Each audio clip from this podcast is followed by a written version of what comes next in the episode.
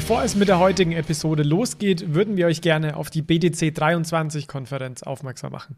Die BTC 23 findet vom 14. bis 17. September in Innsbruck statt und ist eine der größten Bitcoin-Konferenzen im deutschsprachigen Raum. 2022 waren mehr als 800 Teilnehmer vor Ort und es gab 45 Talks, unter anderem mit Michael Saylor. Ich selbst werde auch als Speaker vor Ort sein und Bitcoin Fiat and Rock'n'Roll ist Partner des Events. Mit dem Code BFRR23 bekommt ihr 5% Rabatt auf das Konferenzticket. Mehr Informationen findet ihr in den Show Notes. Willkommen zu einer neuen Folge von Bitcoin Fiat and Rock'n'Roll. 2023 war bisher ein Jahr der Kurserholungen für Kryptowährungen nach einem chaotischen Jahr 2022.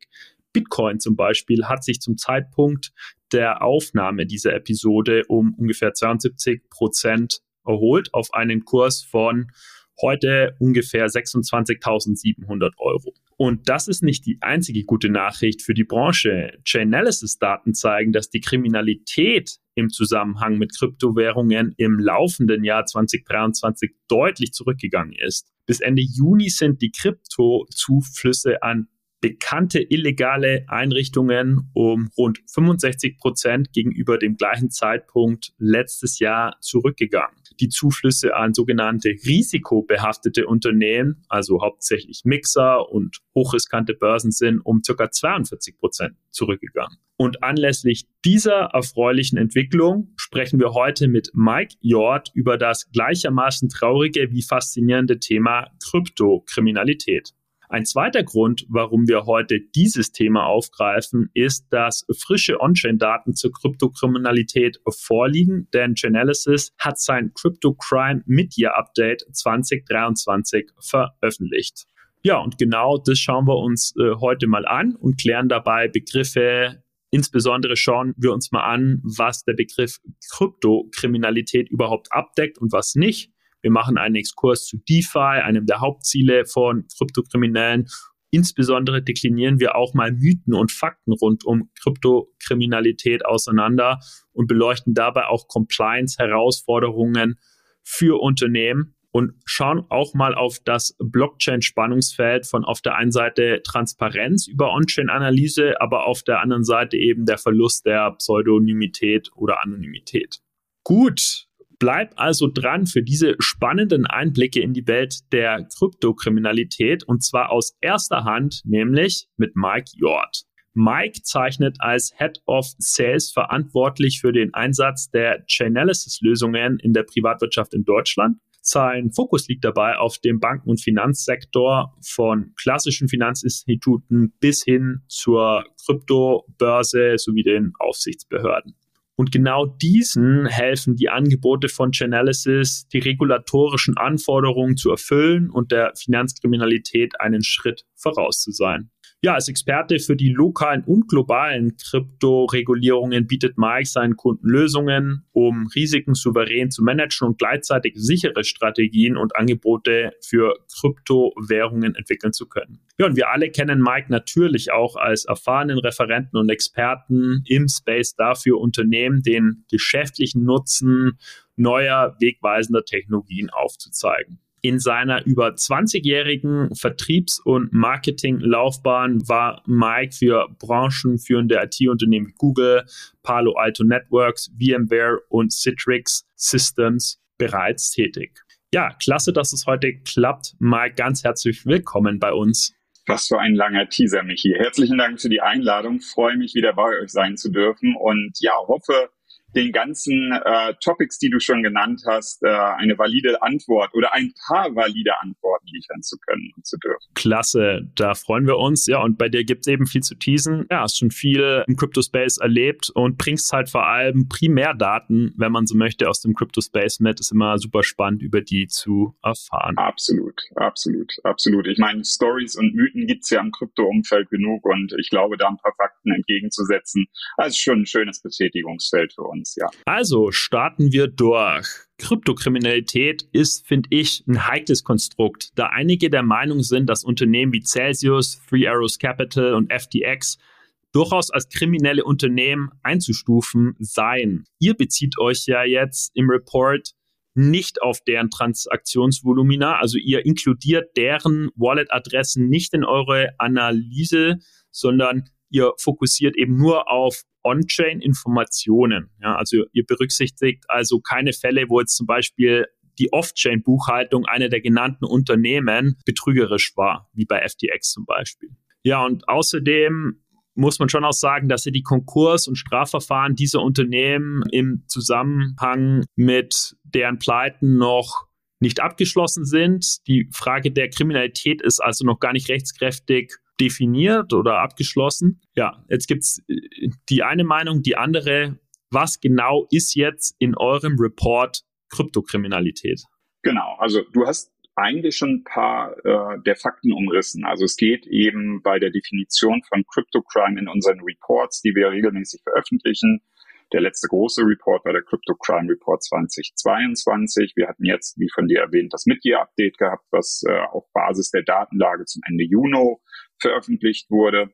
Die Definition, die dahinter steht, sind kriminelle Blockchain-Aktivitäten, bei denen nachweislich Kryptowährungen involviert sind bzw. waren. Bedeutet also wirklich rein On-Chain-Kriminalität. Also es geht hier nicht um native Off-Chain-Kriminalität, so wie sie von dir schon bezeichnet wurde, FTX Celsius, ja, also was dort an krimineller Energie quasi Off-Chain realisiert wurde, wird dort nicht beleuchtet. Oder zum Beispiel auch nicht der konventionelle Drogenhandel, wo Krypto als Zahlungsmittel beispielsweise verwendet wird. Ja, das ist also native Off-Chain-Kriminalität und in ein anderes Bucket halt einzuordnen. Ein weiterer Messpunkt oder ein weiterer Ansatz, wie man das umreißen kann, ein krimineller respektive ein illegaler Service, eine illegale Wallet oder ein entsprechender illegaler Player muss auf der Blockchain als solches ein eindeutig identifiziert sein. Ja, das ist also nicht so, dass dann jemand um die Ecke kommen kann und sagen kann,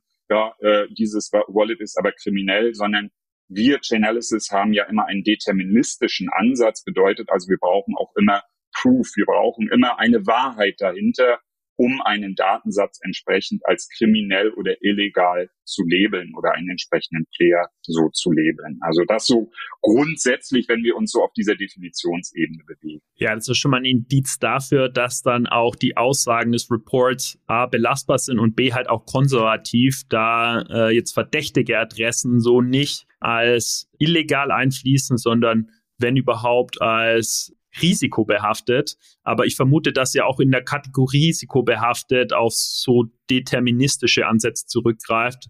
Oder anders formuliert, dass auch risikobehaftet, also die mittlere Kategorie, wohl definiert ist. Bin ich da korrekt? Absolut, absolut, das ist richtig. Also die Kategorien sind ähm, erstmal grundsätzlich Chainalysis-seitig fest definiert. Also es gibt äh, vier Risikoklassen von Severe über High Risk, über Medium Risk und Low Risk.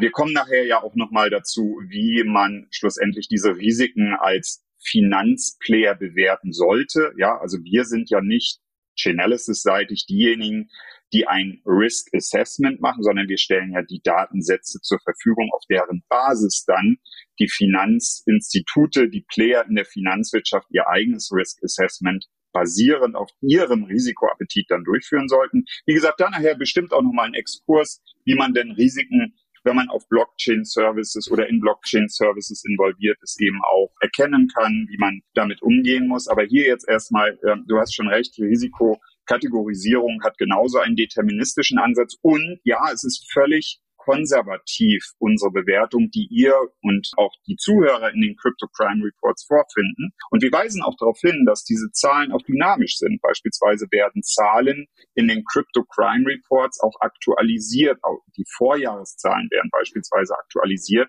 weil wir eben auch mehr Erkenntnisse gewonnen haben, dass weitere Wertetransfers, die auf Blockchains stattgefunden haben, beispielsweise illegalen oder kriminellen Aktivitäten dann zugeordnet werden können. Also es ist keine statische Zahl, die man in den Reports vorfindet, genauso wenig wie Blockchain-Umgebungen eben auch nicht statisch sind, sondern ja natürlich sich auch verändern und Erkenntnisse, neue Erkenntnisse führen dazu, dass man eben auch ähm, die Datenlage dann entsprechend anpassen und verändern muss. Magst du vielleicht, bevor wir weiterziehen, den Zuhörern noch ein Beispiel geben? Ja, also sagen wir, es gibt ein Unternehmen da draußen oder ein eine Gruppe an Menschen, die einen äh, Krypto-Scam lancieren, dafür eine Krypto-Wallet äh, verwenden, um eben äh, Investoren dazu bewegen, auf Basis des Krypto-Scams Gelder an deren Adresse zu transferieren. Wie würde jetzt der Prozess bei euch ungefähr aussehen, dass ihr A, diesen Scammer kennt, B, herausfindet, welche Wallet-Adresse sie verwenden und C, dann diesen, diese Gruppe oder dieses Projekt äh, offiziell als äh, illegal einstuft? Das sind mehrere Prozesse. Also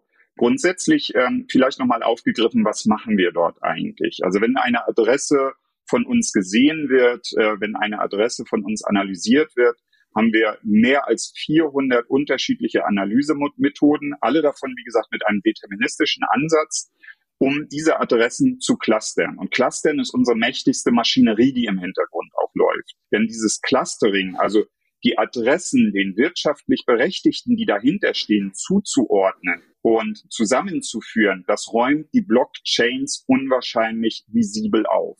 Um mal eine Zahl zu nennen, wir haben zwischenzeitlich mehr als eine Milliarde Adressen realen Entitäten auf den Blockchains zuordnen. Also nicht den realen Entitäten auf den Blockchains, also einer Milliarde Adressen, die von Blockchains kommen, Real-World-Entitäten zuordnen können. So wird ein Schuh draus und so wird auch die Information dann schlüssig sein. Hm, dieses Clustering führt nämlich dazu, dass selbst wenn eine einzelne Adresse beispielsweise eine Transaktion ausführt, ist daraus beispielsweise überhaupt nicht erkennbar, dass diese Adresse einer einer Ransomware-Gruppe ähm, zuzuordnen ist oder wie von dir in diesem Fallbeispiel genannt, eben einem, ein, einem äh, Scam, einem Betrug, einem Betrüger zuzuordnen ist, der beispielsweise über so einen Romance-Scam jemanden versucht, gerade eben äh, Gelder auch zu erpressen oder auch Gelder erpresst hat. Eine Einzeladresse ist also wenig aussagekräftig, aber aufgrund des Behaviors, der dahinterstehenden Gruppierungen, der wirtschaftlich Berechtigten, der illegalen Gruppierungen oder des illegalen Einzelusers können wir erkennen, dass diese Einzeladresse beispielsweise einem bereits vorhandenen Cluster zugeordnet werden können. Und somit haben wir natürlich einen viel tieferen Informationsgehalt bezüglich dieser einen Adresse, weil die Information des gesamten ganzheitlichen Clusters eben ein deutlich valideres, holistischeres Bild zeichnet, um eben dann Entscheidungen treffen zu können in Bezug auf wer und was für ein Scam ist denn das? Ist das eine Gruppe von Betrügern, die dahinter steht? Und was sind im Endeffekt auch die Querbeziehungen dieser Gruppen? Können wir beispielsweise aus diesen Querbeziehungen, dass diese Gruppen wiederum mit weiteren illegalen Services, Playern oder Wallets interagieren, weitere Ableitungen treffen? Und somit wird eben aus diesem Zusammenspiel dieser einzelnen Fakten aus einer einzelnen Adresse, die vielleicht wenig aussagekräftig ist, ein ganzheitliches Bild, um eben dann die Erkenntnisse abzuleiten. Hier ist ganz klar diese Adresse einer illegalen Machenschaft zuzuordnen. Und dementsprechend würde dann, wenn diese Erkenntnisse soweit gereift sind und eben auch diesen Proof den wir ja immer benötigen im deterministischen Ansatz, dass dieser Proof auch vorhanden ist. Dann wird diese Adresse diesem Cluster zugefügt.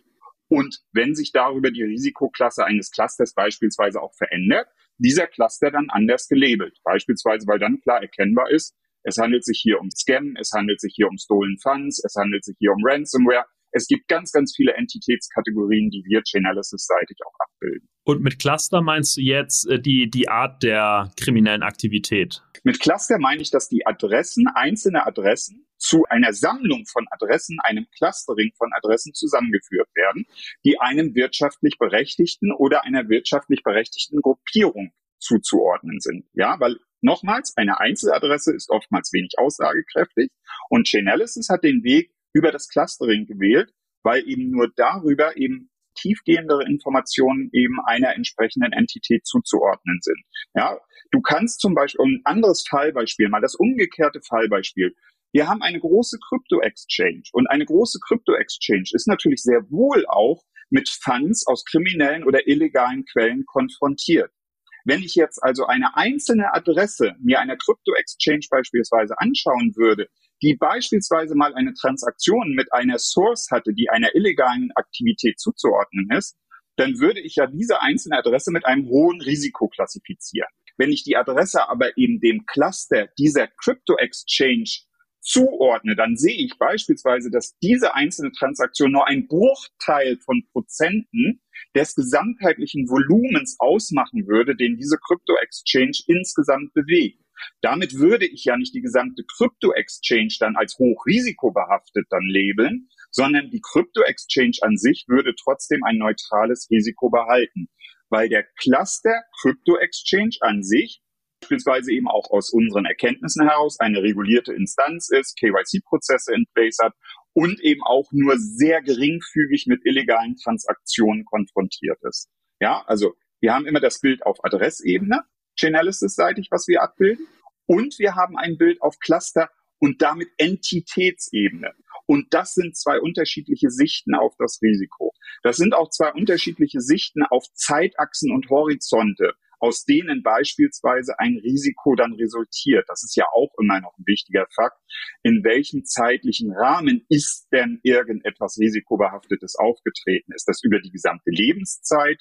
Ist das nur über eine einzelne Transaktion? Und somit, du siehst schon, ist es ein großes Puzzlespiel, was wir hier zueinander führen und eben versuchen unseren Kunden, das sind eben einerseits ja die Strafverfolgungsermittlungsbehörden, aber auf der anderen Seite eben die Finanzindustrie, eben ein klares Bild davon zu geben, mit wem interagiere ich dort eigentlich. Ja, und das Assessment dagegen obliegt natürlich dann demjenigen, der die Daten von uns konsumiert, also die Einschätzung dessen auf Basis seines eigenen Risikoappetits.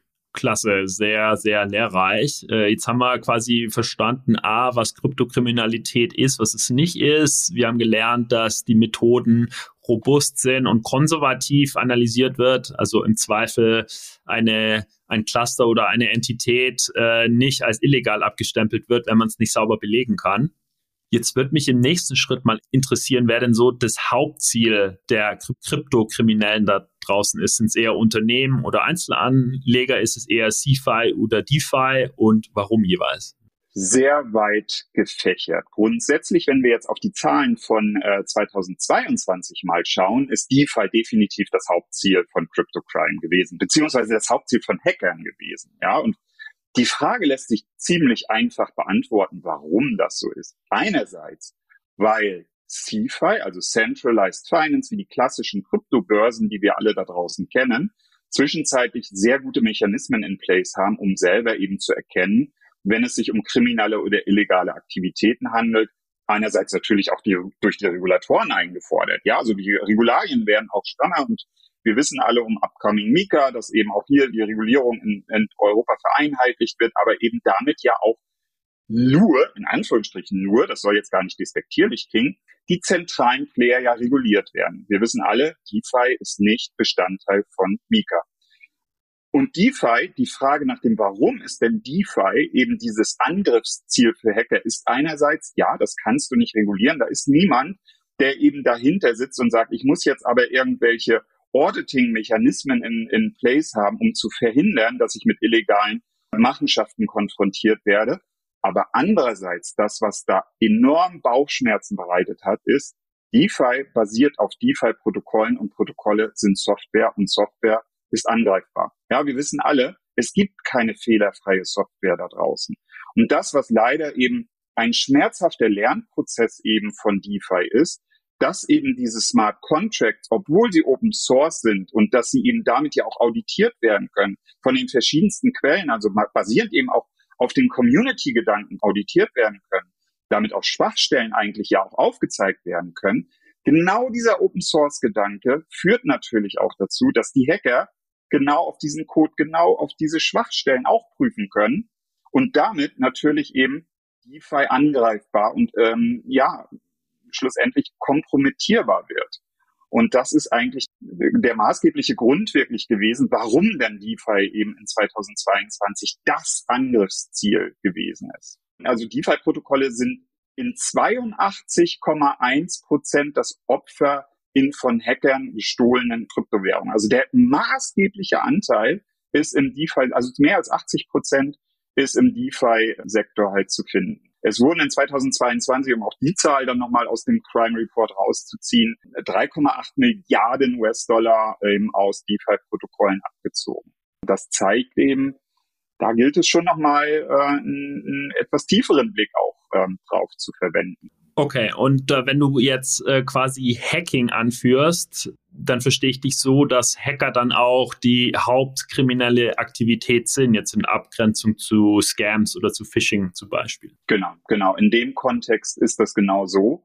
Und schlussendlich ist es dann auch so, dass diese Hacker wiederum selber auch DeFi-Protokolle, also sofern sie dann liquide oder Tokens abgezogen haben, illegal abgezogen haben, nutzen sie selber nochmal wiederum DeFi für weitere illegale Aktivitäten. Beispielsweise eben, äh, da werden die Tokens geswappt. Ja, da äh, wird natürlich auch versucht zu verschleiern. Da werden Bridges genutzt, um eben auf andere, auf andere Blockchains auch zu kommen. Also es sind ja alles gewisse Verschleierungstaktiken, die dann auch genutzt werden. Und somit sehen wir, dass einerseits eben DeFi das Go-To-Target ist für Hacker und andererseits aber DeFi auch von Hackern genutzt wird, um kriminelle Aktivitäten zu verschleiern. Nun ist es aber der wesentliche oder ein wesentlicher positiver Punkt daraus ist wiederum, DeFi, das wissen wir auch, alle Transaktionen sind on-chain. Im Gegensatz zu CeFi. Ja, wir sehen bei DeFi halt alles und können, egal ob da geswappt wird, ob Peel-Chains äh, gemacht werden, ob äh, Bridges genutzt werden, egal was auch immer passiert, es wird alles gegen die Blockchain geschrieben. Ja, es läuft ja alles über entsprechende Smart Contracts und wir können diese kriminellen Aktivitäten von A bis Z sehr transparent verfolgen.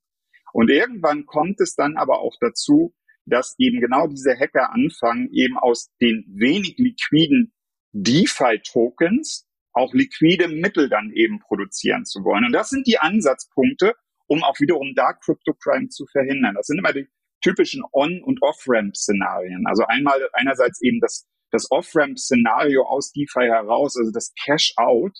Da musst du zu einer CeFi Crypto Exchange, weil du musst die Kryptowährung in Fiat-Geld ja umwandeln. Und das kannst du nicht in einem DeFi-Protokoll machen. DeFi ist immer nativ digital. Du musst also irgendwann diese nativ digitale Blockchain-Welt ver verlassen, um quasi dann eben wenig liquide Mittel, also die Tokens, in liquide Mittel dann zu verwandeln. Das wird sich deutlich verändern, auch in der Zukunft das Bild, wenn man eben schlussendlich auch diese Tokens, die über DeFi dann eben ähm, mit Transaktionen von A bis Z und als Zahlungsmittel quasi mehr und mehr anerkannt werden, hm, dann ist natürlich auch nicht mehr unbedingt so ein Off-Ramp-Szenario vonnöten. Aber solange wir eigentlich jetzt diese zwei Welten haben und die Fiat-Welt eigentlich noch die maßgebliche Rolle spielt, werden wir immer die Ansatzpunkte haben, Kryptokriminalität im On-Ramp und im Off-Ramp verhindern zu können. Aber auch dazu nachher nochmal mehr warum das dann nachher so wichtig ist. Jetzt hattest du erwähnt, dass eben in 2022 für welches eben der vollständige Crypto Crime Report vorliegt, da das Jahr hm, ja abgeschlossen ist. Ja.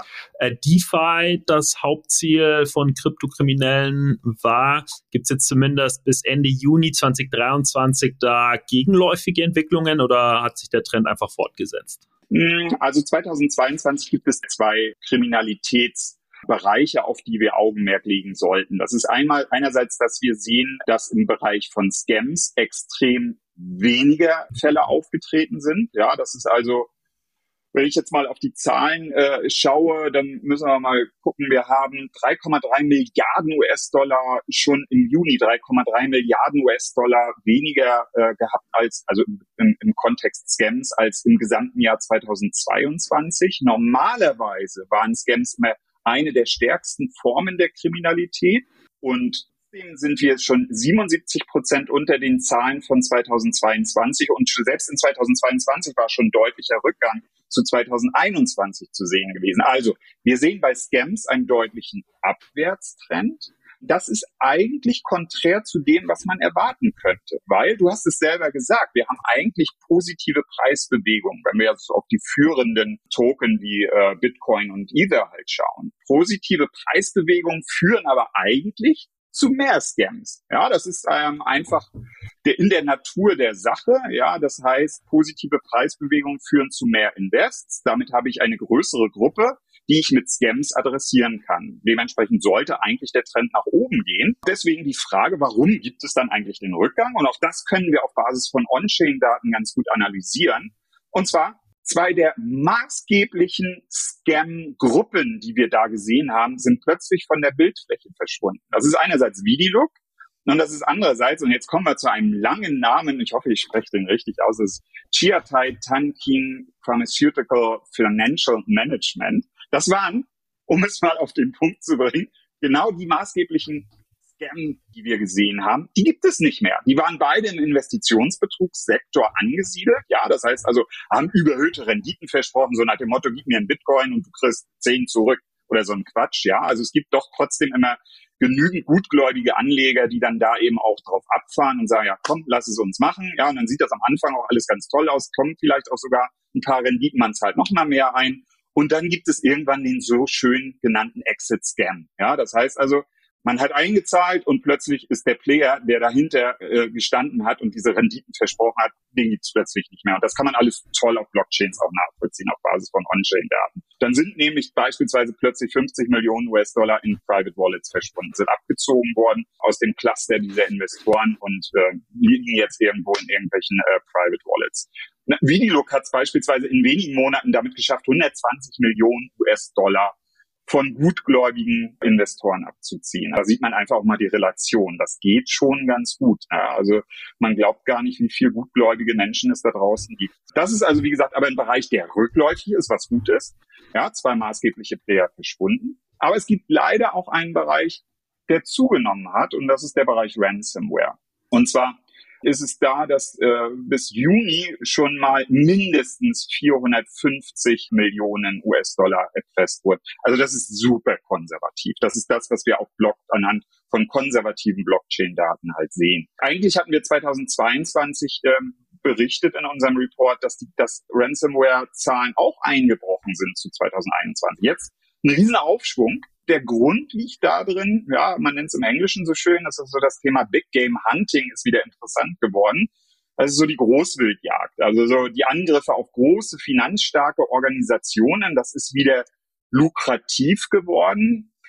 Warum? Das kann man natürlich jetzt auf On-Chain-Daten nicht unbedingt absehen, aber wir sehen halt, wenn eben große finanzstarke Organisationen erpresst werden, dann haben wir wenige Transaktionen mit großen Voluminas anstelle von vielen kleinen Transaktionen mit wenig Voluminas, die beispielsweise eben von Ransom as a Service Anbietern halt generiert werden. Ja, also um Gottes Willen, ich musste es auch vor zwei, drei Jahren irgendwann lernen. Das ist wohl auch ein äh, tolles äh, Darknet-Betätigungsfeld. So Ransom as a Service ist wohl ein lukratives Feld. Also genauso wie man Software as a Service ordern kann, kann man auch eben Ransomware-Attacken as a Service halt ordern. Das ist super professionell aufgezogen, was wir dort sehen. Die haben einen, einen super professionellen Support. Die haben diesen Support mit SLAs. Ja, also wenn man da eine Frage hat und nicht weiterkommt, da kann man Support antriggern. Das ist unglaublich, was in diesem Sektor halt passiert.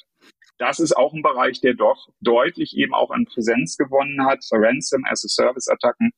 Und auch was dahinter steht, leider, und das ist äh, so ein bisschen die negative und hässliche Seite auch, dass extreme Erpressungstechniken eben auch angewendet werden. Also beispielsweise eben die Belästigung von Mitarbeitern von Opferfirmen, die eben noch nicht gezahlt haben. Ja, also über Social Media, die dann eben zu bashen und äh, eben wirklich noch auch darüber dann Druck auszuüben. Also das sind so diese zwei Halbjahrestrends, die eigentlich jetzt ähm, von uns auch nochmal dediziert in dem Blogpost beleuchtet wurden. Scam rückläufig, Ransomware leider mit einem leicht aufstrebenden Trend.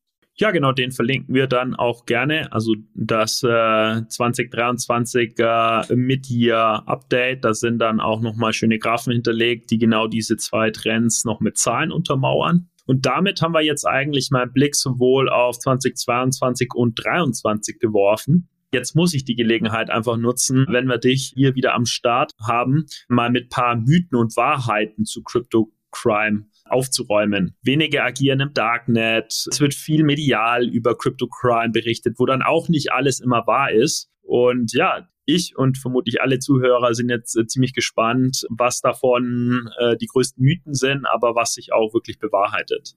Ja, also einer der, der Mythen, der natürlich immer wieder ja auch von denjenigen, die sich jetzt auch mit der Materie gar nicht so tief auseinandersetzen, hervorgebracht wird, ist ja eben, dass äh, Kryptowährungen eben nur für kriminelle Machenschaften genutzt werden. Leider führt auch immer wieder dazu, dass ähm, natürlich auch Falschmeldungen äh, medial verarbeitet werden, dass falsche Darstellungen erfolgen. Also ich meine, wir beide verfolgen das ja fast täglich, Michael dass wir irgendwo in der angeblichen Fachpresse oder auch in so renommierten Tageszeitungen dann einfach irgendwelche Artikel dort lanciert werden. Da wird dann eben oder durchaus gab es auch ein Beispiel zurückliegen, eine der großen europäischen Banken, ja, die in öffentlicher Hand sind, die dann eben auch Kryptowährung als Teufelszeug darstellen, weil eben angeblich mehr als 50 Prozent der Aktivitäten kriminellen Machenschaften zuzuordnen sind. Das ist aber gar nicht so, ja. Also wenn wir jetzt wirklich mal auf die Zahl von 2022 halt schauen,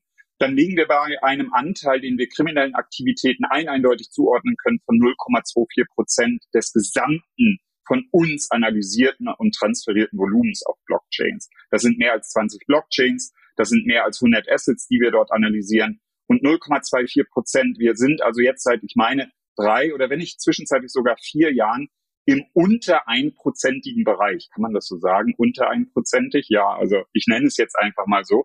Und wenn du mal dagegen stellst, um mit diesem Mythos mal aufzuräumen, die klassische Finanzwelt, also ähm, das UNO, die UNO, United Nations Organizations for Drugs and Crime, UNODC, glaube ich, nennt sich äh, die Organisation, also Teilbereich der UNO, sagt, dass im klassischen Geldsystembereich zumindest zwei bis vier Prozent des Geldumlaufs kriminellen Aktivitäten zuzuordnen sind. Zumindest, ja, also auch das ist konservativ gesagt. Es gibt ja auch so ein bisschen die Phrase, vielleicht auch ein Mythos, den man da jetzt irgendwo entgegenstellen kann, dass ja auch irgendwo jede Dollarnote mal mit Kokain in Berührung gekommen ist. Ja, das heißt also, grundsätzlich ist Krypto oder sind Kryptowährungen nicht kriminelle Währungen und sind auch, ich muss auch nicht das Risiko verspüren als normale Anleger, dass ich mich damit in die Welt der Kriminalität bewege. Um Gottes Willen, nein. Die maßgeblichen Player, mit denen wir hier zusammenarbeiten, die diese Services auch in regulierten Märkten anbieten, das sind sichere Spieler, wo wir auch mit Fug und Recht sagen können, da bekomme ich keine Coins aus kriminellen Aktivitäten und ich habe auch nicht das Risiko, dass irgendwelche Mined Coins, die mir gehören, irgendwann mal in irgendwelchen kriminellen Kanälen versickern werden. Das wird in dem Falle überhaupt nicht passieren. Also das ist eines dieser Mythen. Ich glaube, Krypto und Kriminalität, nein, die gehören nicht zusammen. Und wir tun auch alle gemeinsam etwas dagegen, dass dieser Prozentbereich auch noch kleiner wird zukünftig. Dass also der Kriminal, das kriminelle Spielfeld noch mehr eingegrenzt wird. Ja, ich stimme dir da auch mit zwei Argumenten eigentlich zu. Äh, das erste ist ja, also Kryptowährungen werden auch für kriminelle Aktivitäten ausgegeben, aber nicht nur. Entscheidend ist dann natürlich das Verhältnis, das hast du beziffert, äh, mit dem unter einprozentigen Bereich.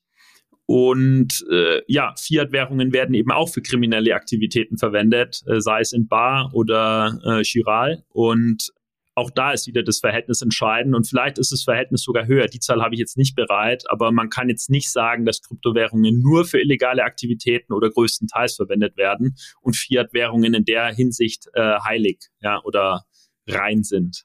Genau. Ja, das ist halt so ein bisschen bei Krypto schwingt halt viel die emotionale Ebene mit und wir wissen auch alle immer um das Thema Only Bad News are Good News. Ja, also das ist irgendwo so dieses Thema, nur mit irgendetwas Anrüchigem kannst du auch in der heutigen medialen Welt vielleicht noch äh, Aufmerksamkeit erreichen. Das ist schade, aber das ist halt so. Der Mensch reagiert halt leider auf sowas. Wir können halt nur darüber Klarheit schaffen. Deswegen, ich denke mal, dieser faktenbasierte Ansatz, der von Chainalysis kommt, der, der hilft da absolut. Und da kann man dann auch mit einem Mythos genau jetzt in diesem Kontext ganz gut aufräumen, so nach dem Motto, ja, Blockchains sind anonym. Ne? Das heißt also, wenn ich dann schon kriminelle Machenschaften habe, dann kann ich mich ja sowieso anonymisiert auf Blockchains bewegen.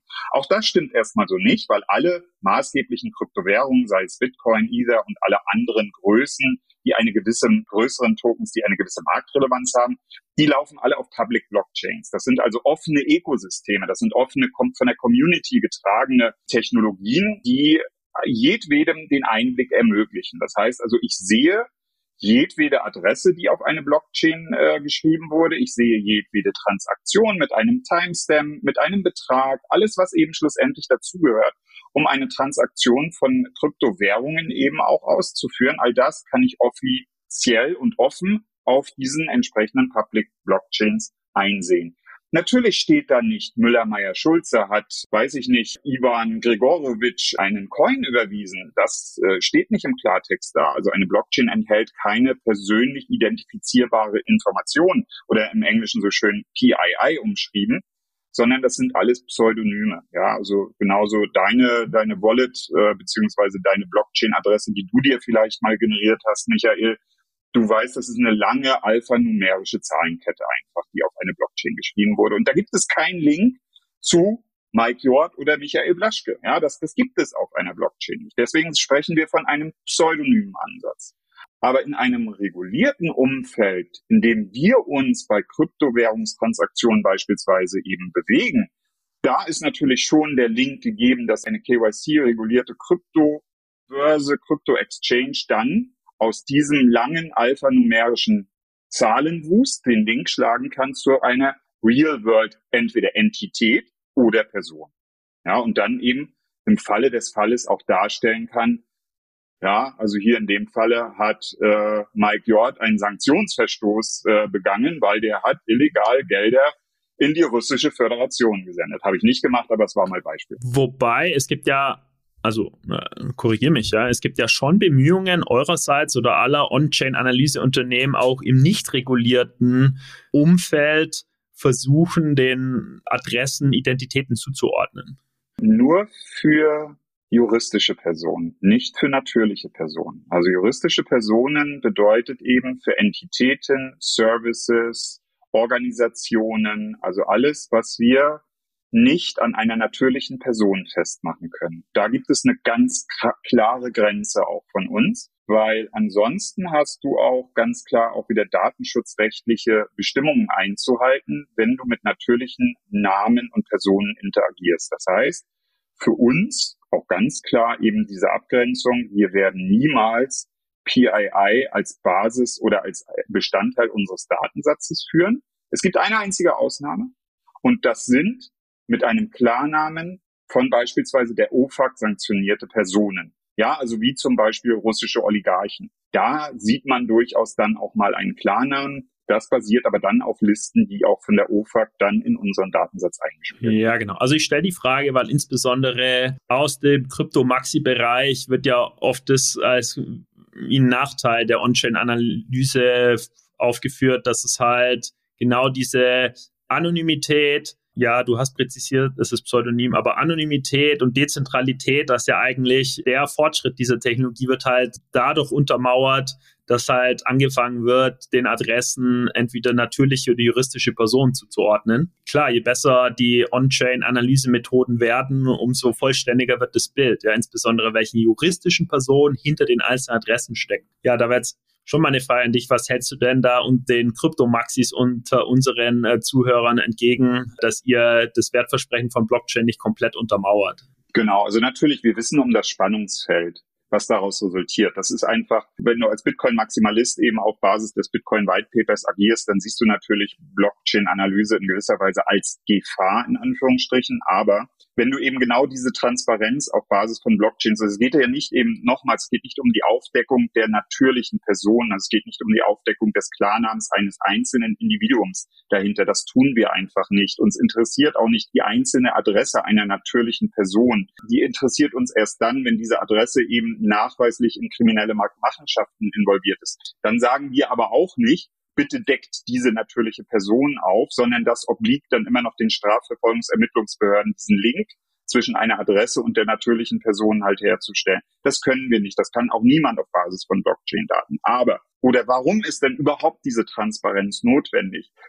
Um genau diesen illegalen und kriminellen Aktivitäten Einhalt zu gebieten. Wenn wir das nicht machen würden, dann würde auch niemand diese Aktivitäten auf den Blockchains erkennen dann würde eben auch genau diesen kriminellen Playern Tür und Tor geöffnet werden, eben ihre Machenschaften noch weiter auszurollen, weil ich würde ja gar nicht mehr erkennen, mit wem ich selber auch als Privatanleger oder natürliche Person interagiere. Und ich hätte dann irgendwann und insgesamt hätte die Community das Risiko zu tragen, dass irgendwann alle Coins, die im Umlauf sind, alle Machenschaften involviert waren oder involviert sind.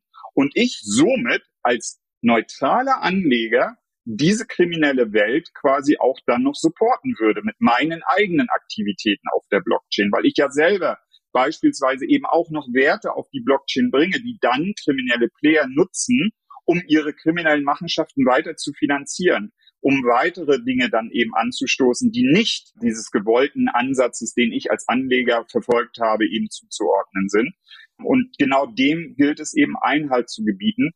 Und ich glaube, es ist irgendwo auch wichtig, eben außerhalb von CFI genau die gleiche Transparenz zu schaffen, damit eben im DeFi-Sektor die Protokolle, die Communities, die dahinter stehen, eben sicher sind, dass sie das Business, was sie eben gemeinschaftlich auf die Blockchain getragen haben, in einem gesunden Umfeld ausüben können. Also auch verstehen, dass sie Kunden, die sie auf ihre Plattform onboarden, eben mit Geldern onboarden, die aus einer neutralen Source of Funds eben stammen. Ja, ich muss ja nicht immer in der CFI-Welt schauen. Ich kann ja das Gleiche auch in der DeFi-Welt, also da, wo sich vielleicht auch die Bitcoin-Maximalisten eher wiederfinden, kann ich ja genauso auch anbringen und sagen, auch da ist das notwendig zu verstehen, dass ich als Anleger, der eine Peer-to-Peer-Transaktion vielleicht durchführt, diese mit dem guten Gewissen und Gedanken über ein DeFi-Protokoll durchführen kann, wo ich auch genau weiß, da wird abgecheckt, ob der Empfänger eben ein neutrales Risiko beispielsweise hat. Ja, und ich glaube, ohne diesen Ansatz werden wir diese Welten auch nicht nach vorne bringen können, weil da muss man einfach mit der Ehrlichkeit dann auch rangehen. Wir bewegen uns alle in Jurisdiktionen, die schlussendlich irgendwo ihrem regulatorischen Ansatz auch gerecht werden wollen und müssen. Und sollte man eben dieser Kriminalität Tür und Tor öffnen, dann wäre spätestens die Jurisdiktion, also die äh, Behörden würden dann irgendwann auch sagen, gut, also zum Beispiel in der EU ist ab sofort Bitcoin verboten oder ähnliches. Ja, also das, glaube ich, wollen wir alle nicht, auch wenn vielleicht Transparenz nicht unbedingt genau das ist, was man im dezentralen Ansatz mal im klassischen Bitcoin White Paper mal äh, gesehen oder gelesen hat. Aber selbst da, wenn man da auf die entsprechenden Zeilen schaut, ich glaube, dass wenn man ein bisschen tiefer reinliest, sogar den ein oder anderen Punkt rauslesen kann, dass eine vollständige Anonymität und Intransparenz nicht gegeben ist. Ich glaube, da gibt es auch ein paar, ein Passus selbst da drin, wo selbst im, im ursprünglichen Bitcoin White Paper darauf äh, verwiesen wird. Also es geht nicht vollständig anonym. Ja, genau. Jetzt sind wir ja vorhin abgebogen bei dem Mythos, Blockchain wird nur für illegale Aktivitäten verwendet, respektive Kryptowährungen. Und äh, A kann On-Chain-Analyse diesen Mythos widerlegen und B beobachten wir ja im Markt die Wall Streetification oder die fortschreitende institutionale Adoption von Kryptowährungen und Blockchain-Technologie. Und diese, also diese Wall Streetification bedeutet für mich zumindest auch, dass eben Krypto nicht nur böse ist, weil ich glaube, die Banken, die würden sich nicht dafür entscheiden, Crypto Custody zumindest überlegen anzubieten oder äh, Kryptowährungen als Assetklasse ihren Kunden zugänglich zu machen, wenn es wirklich nur böse wäre.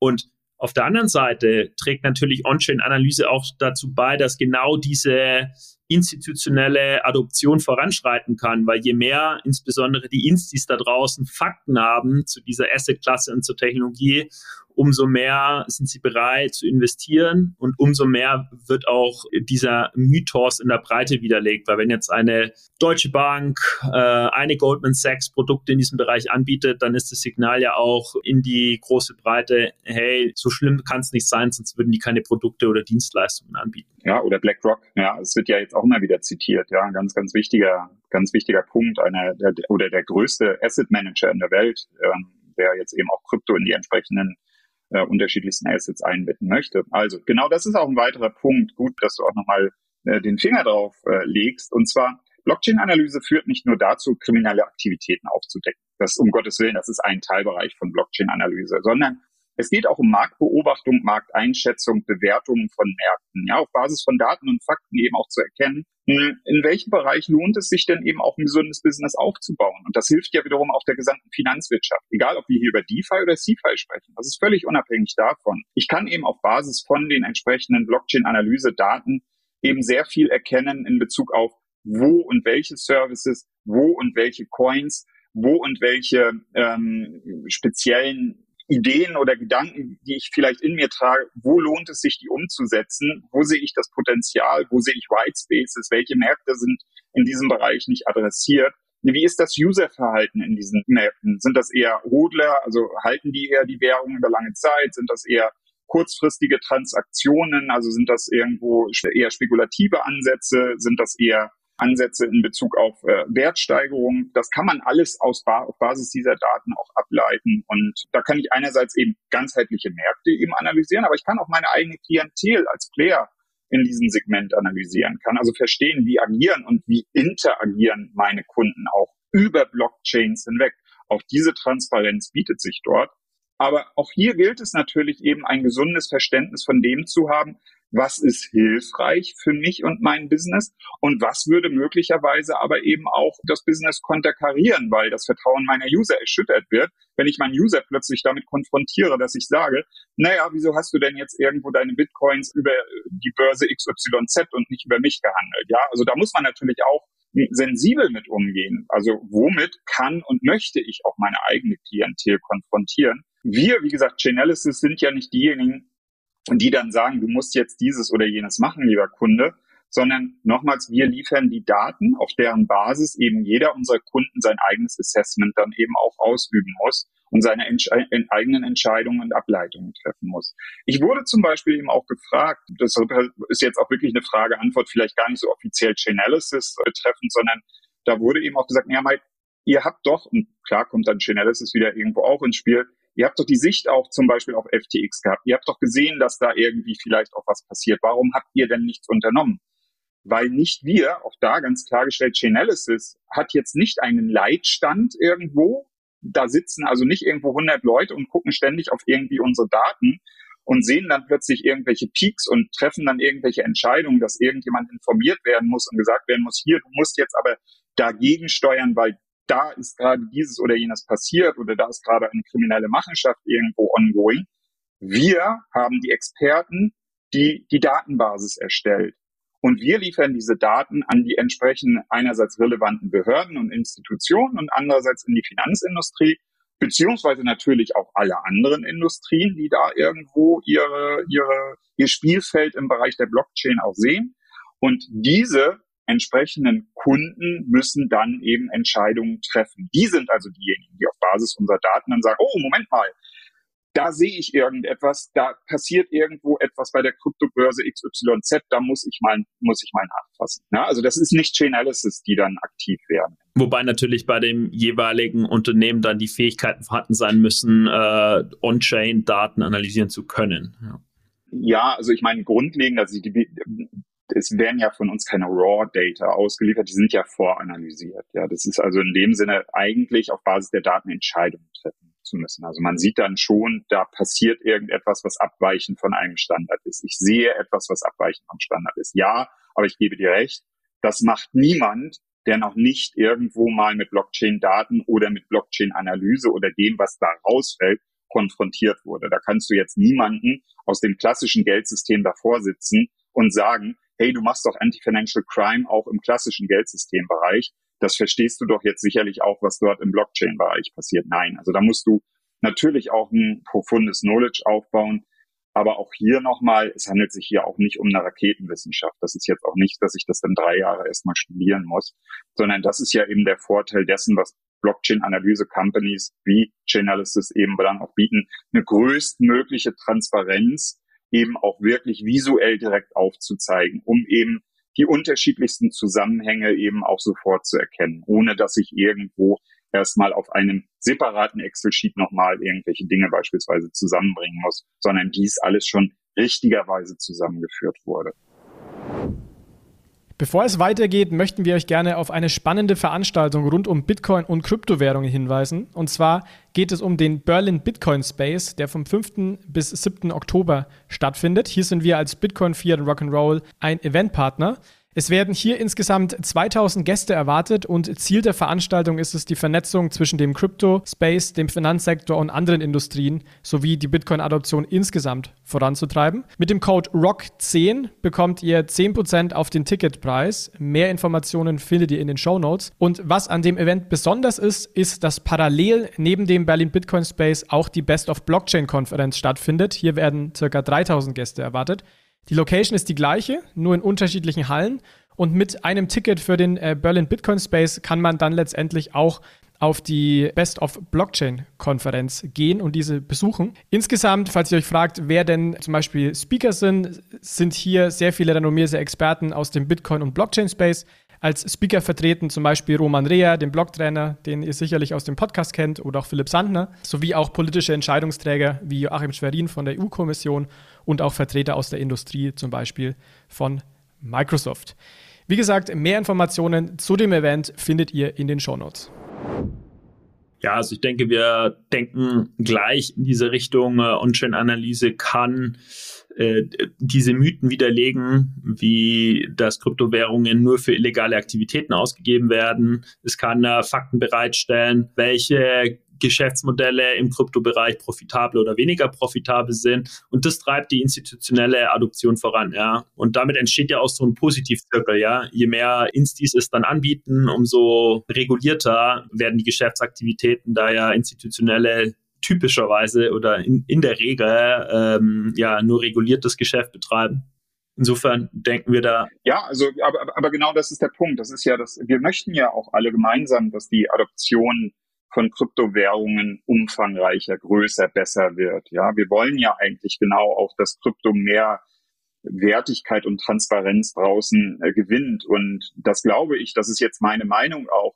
Das glaube ich, das erreichen wir auch nur über neben dem institutionellen Sektor gerade maßgeblich, und das ist die große und das ist auch die kritische Masse, über den Retail-Sektor. Wir müssen auch den klassischen Retail-Investoren, den wir da draußen vorfinden, ein gutes Gefühl geben, dass Krypto eben ein gutes Instrument, ein gutes werthaltendes Instrument einerseits ist, aber vielleicht zukünftig eben auch ein Werttransferinstrument ist, was auf das ich mit Fug und Recht und Sicherheit setzen kann. Und da spielen wir eben Chainalysis mit äh, Chainalysis seit ich mit Blockchain-Analyse sicherlich eine gewichtige Rolle, dass wir einerseits den, den Instituten, die im CFI-Kontext beispielsweise involviert sind, eben alle Mittel und Möglichkeiten und Tools an die Hand geben, zu erkennen, was ich mir für Kunden an Bord hole. Ja, das ist eben das typische Thema On-Ramp, auch zu verstehen, welche Kunden hole ich mir ins Haus, was ist die Source of Funds dieser Kunden. Ja, das ist ja eben so eine, so eine Pre-Adress-Analyse, die ich dann beispielsweise durchführe und eben gegen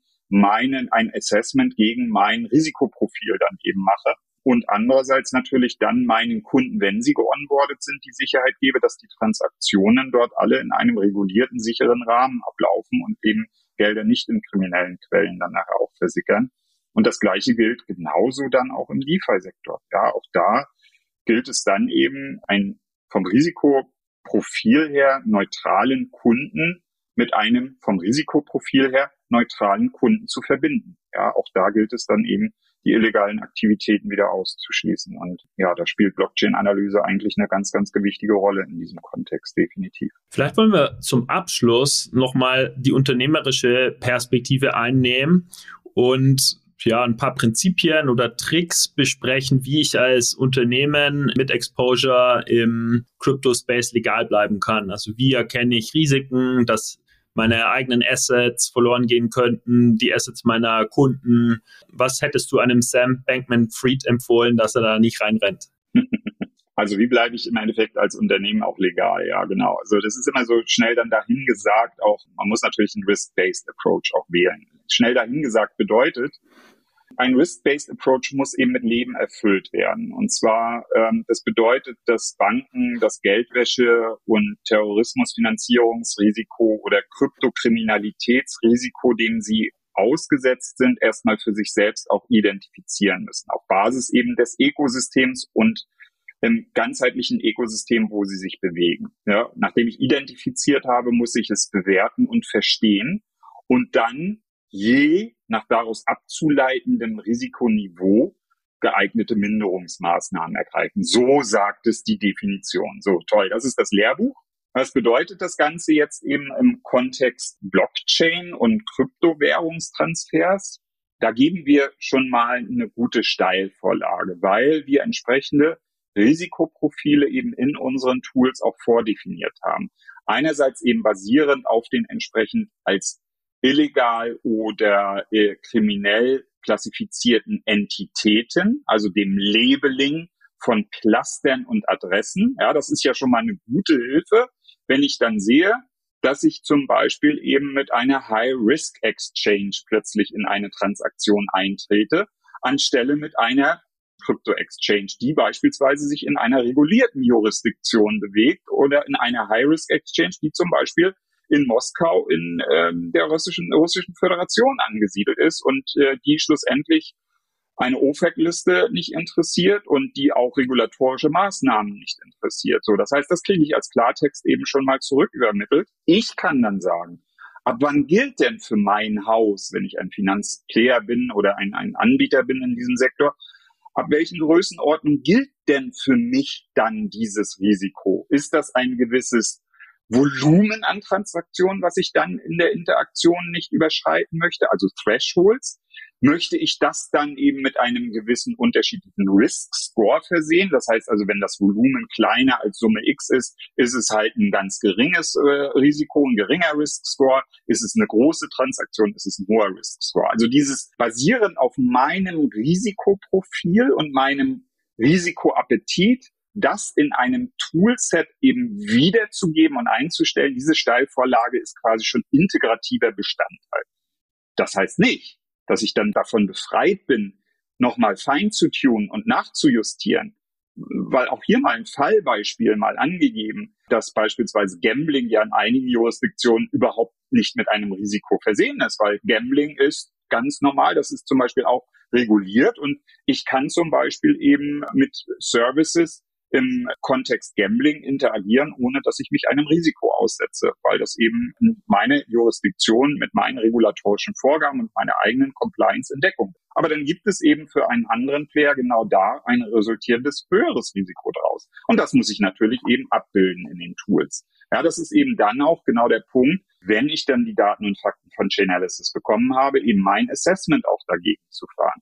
Und ein ganz, ganz wichtiger Punkt daraus ist eben, dass Know-how ein ganz wichtiger Bestandteil ist. Aber, und ich glaube, das vergessen auch viele, wenn wir heute uns und ein Großteil eben von Kryptowährungstransaktionen findet nach wie vor im CFI-Kontext statt.